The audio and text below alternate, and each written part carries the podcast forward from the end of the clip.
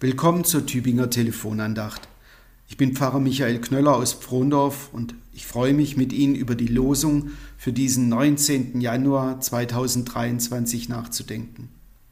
Es ist nicht der Wille eures Vaters im Himmel, dass auch nur eins dieser Geringsten verloren geht, sagt Jesus zu seinen Jüngern, als sie ihn fragen, wer im Himmel der Größte sein wird.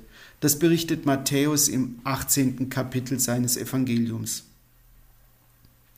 In einer Welt, in der es anscheinend immer nur darum geht, wer der Größte ist, weist Jesus auf die Kleinsten, auf die Geringsten hin. Geringste, das klingt für uns nach altem Lutherdeutsch, darunter können wir uns nichts mehr vorstellen. Oder doch? Immerhin reden wir ja auch von Geringverdienern, geringfügig Beschäftigten und Geringversicherten. Gering, hat mit Rang zu tun. Wer Rang und Namen hat, ist bedeutend, und im Theater sind die hinteren Ränge die schlechten Plätze. Gering, unbedeutend. So übersetzt deshalb auch die gute Nachricht diese Losung. Die Geringen sind die Kleinen und die Unbedeutenden. Gestern ging es in der Losung um Barmherzigkeit. Barmherzig sollen wir handeln, barmherzig sollen wir uns behandeln. Die heutige Losung nimmt das auf, denn dass Gott barmherzig ist, heißt ja, alle liegen ihm am Herzen. Keine, keiner von uns soll verloren gehen. Um das zu verdeutlichen, erzählt Jesus das Gleichnis vom verlorenen Schaf. 99 Schafe sind da, eines fehlt. Gut könnte man sagen, ein Prozent Schwund, das scheint vertretbar, das ist zu verschmerzen. Aber nicht für Gott.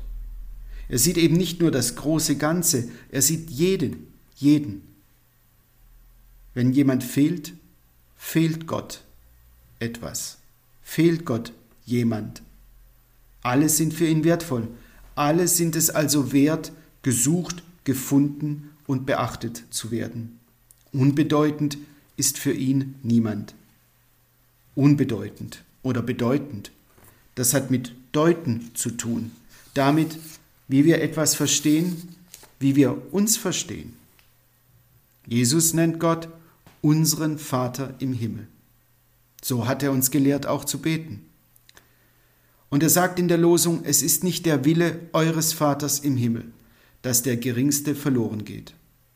Euer Vater, damit macht er alle, die auf ihn hören und alle, die sich davon ansprechen lassen, zu Kindern dieses Vaters. Wir sind Kinder Gottes. Damit stellt er uns in eine Beziehung, aber nicht nur zu Gott, sondern auch untereinander. Euer Vater, das macht uns alle zu einer Familie. Und Familie ist, das wissen Sie, das, was man draus macht. In einer Zeit, in der Jesus lebte, war noch klarer als heutzutage, um die Familie kümmert man sich. Da gibt es kein bedeutend oder unbedeutend, kein mögen oder nicht mögen, kein wichtig oder unwichtig. Ob es nun um die Familie geht, von der Jesus spricht, oder um den Leib Christi, ein Bild, das Paulus gebraucht, immer geht es um Zusammenhang und Zusammenhalt. Denn das ist doch letztlich die Frage, damals wie heute, wenn gefragt wird, wer ist der Größte. Der hat zu bestimmen, der wird beachtet. Und auch das scheint immer so zu sein. Die Kleinen, die Kurzen, sie ziehen den Kürzeren im Spiel um Macht und Bedeutung. Sie sind die Verlierer, gehen verloren und fühlen sich verloren. Deshalb schärft uns Jesus ein, uns zu suchen, uns zu besuchen nach uns zu schauen. Ein Kind stellt Jesus in den Mittelpunkt.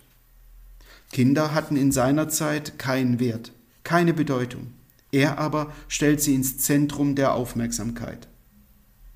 Wie viele Kinder in unserem Land, wie viele Kinder auf der ganzen Welt wünschen, sehnen, brauchen Aufmerksamkeit. Jesus sagt, wer sie aufnimmt, nimmt mich auf. Wem Sie wichtig sind, dem bin ich wichtig. Ich wünsche Ihnen einen guten, einen gesegneten Tag. Ihr Michael Knöller.